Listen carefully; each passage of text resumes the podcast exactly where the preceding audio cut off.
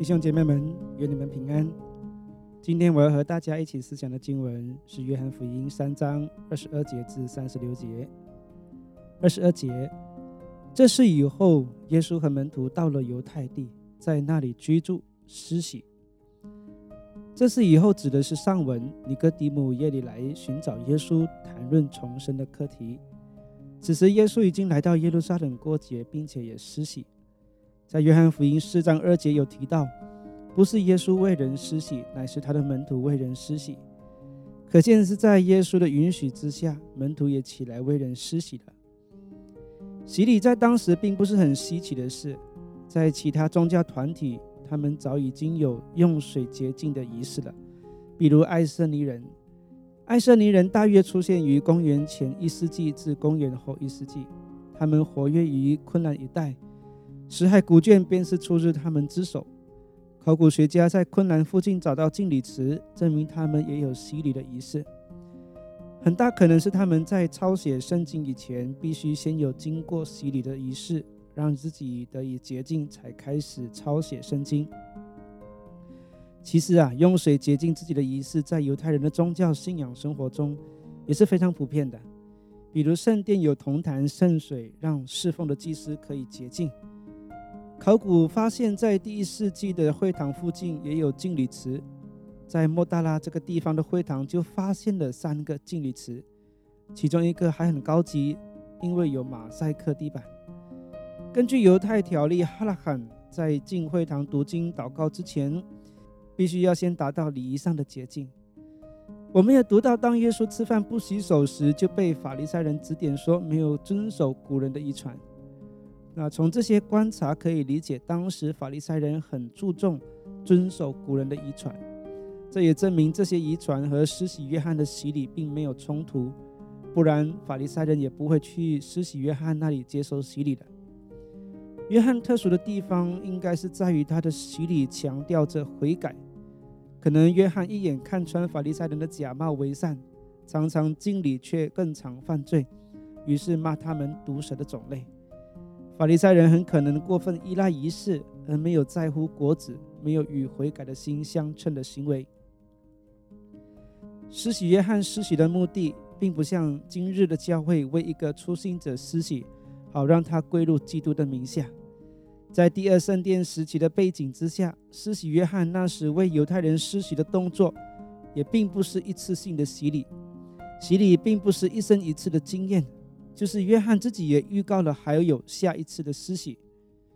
他说：“我是用水给你们施洗，叫你们悔改。但那在我以后来的能力比我更大，我就是给他提鞋也不配。他要用圣灵与火给你们施洗。”二十三节至二十六节，约翰在靠近撒冷的埃嫩也施洗，因为那里水多，众人都去施洗。那时约翰还没有下在监里，约翰的门徒和一个犹太人辩论洁净的礼。就来见约翰说：“拉比，从前同你在约旦河外，你所见证的那一位，现在施洗，众人都往他那里去了。”这里暗示当时的洗礼主要是敬礼，因为需要水多才可以如此。前面说到洗礼并不是施洗约翰发明的，是早期就有的传统文化。那么为什么要辩论洁净的洗礼呢？其实他们不是辩论可以不可以洗礼，而是辩论洗礼的权柄。我们看回约翰福音第一章二十四至二十五节，那里说，那些人是法利赛人差来的，他们就问他说：“你既不是基督，不是以利亚，也不是那先知，为什么施洗呢？”从这两节经文就回答了为什么要辩论。他们是要质问施洗约翰洗礼的目的和他的权柄从哪里来。由于此时耶稣就在犹太地，施洗约翰也在耶路撒冷附近的约旦河洗礼。两者靠近，约翰的门徒看见耶稣的门徒也为人施洗，而且去洗礼的人比来施洗约翰接受洗礼的人多，就打抱不平，跑来和施洗约翰报告这一件事情。施洗约翰就以此事来回应他的门徒。从他的回应当中，我们可以看到施洗约翰有崇高的品德和谦卑。使徒约翰也把他的这一番言论记录在书中，显出他的地位。二十七至二十九节。约翰说：“若不是从天上赐的，人就不能得什么。我曾说，我不是基督，是奉差遣在他前面的。你们自己可以给我做见证。娶新妇的就是新郎，新郎的朋友站着，听见新郎的声音就喜了，故此我这喜的满足了。他必兴旺，我必衰微。从施洗约翰的回应当中有几个重点。首先，施洗约翰知道他的身份和地位，他自己的生命是从天上赐给他的，因为他的父母是在不可能怀孕的情况之下生下了他，而主耶稣更是从天上而来的，所以理当众人到他那里去。第二，施洗约翰表明自己不是基督，那就证明主耶稣才是。基督是当时众人所期盼的那一位，那时已经有四百多年没有先知出现。此时，基督来到世上，众人应该都要留意他的声音。第三，施洗约翰不单是谦卑，看到许多人不跟随他而跟随主耶稣去了，他心里更加喜了。这种喜乐不是装出来的，而是从内心发出。只有真正认识耶稣是基督，以及上帝的工作已经来到，才会有这样的真正的喜乐。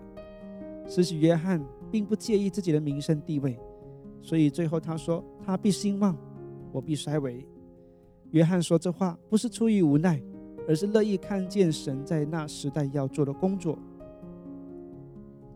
三十一节至三十三节，从天上来的是在万有之上，从地上来的是属乎地，他所说的也是属乎地。从天上来的是在万有之上，他将所见所闻的见证出来，只是没有人领受他的见证。那领受他见证的就印上印，证明神是真的。这段话比较可能是出于使徒约翰的解释，而不是施洗约翰的话。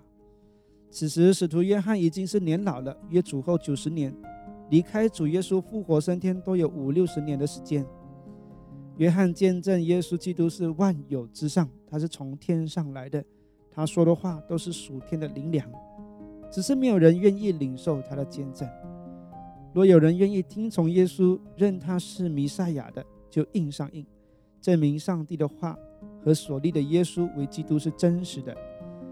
那么印是指什么印呢？印的希腊文是 sphragizo。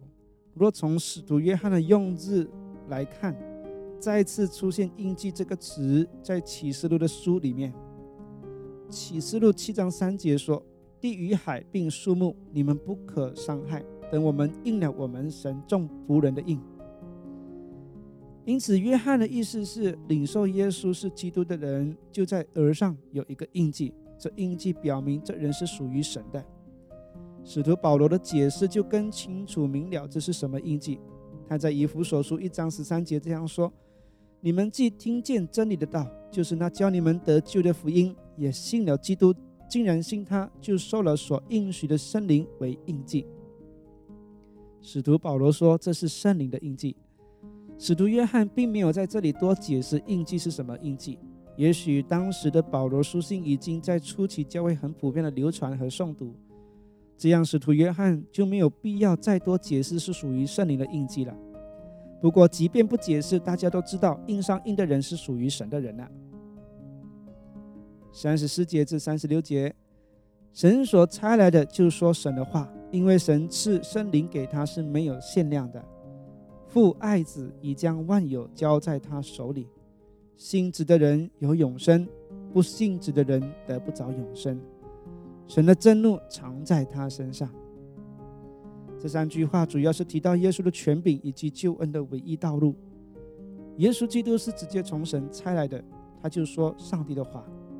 旧约先知也传讲神的话，但约翰指出耶稣基督与先知的不同，甚至是大过先知。约翰解释说：“因为神赐给耶稣的圣灵是没有限量的，在原文希腊文当中，‘灵’前面有一个定冠词，指明的是那一位圣灵，就是天上的那一位，不是别的灵。上帝爱子，并且也把审判的权柄都给了他。这审判的标准就是三十六节说的：信子的就有永生，不信的就没有永生。而且上帝的愤怒也在他身上。”得不着永生的希拉文旨意是将来看不见永远的生命，就是说不信的人将来永远与永生分离了。好，这是今天的读经分享，我们就先谈到这里，我们下期再见。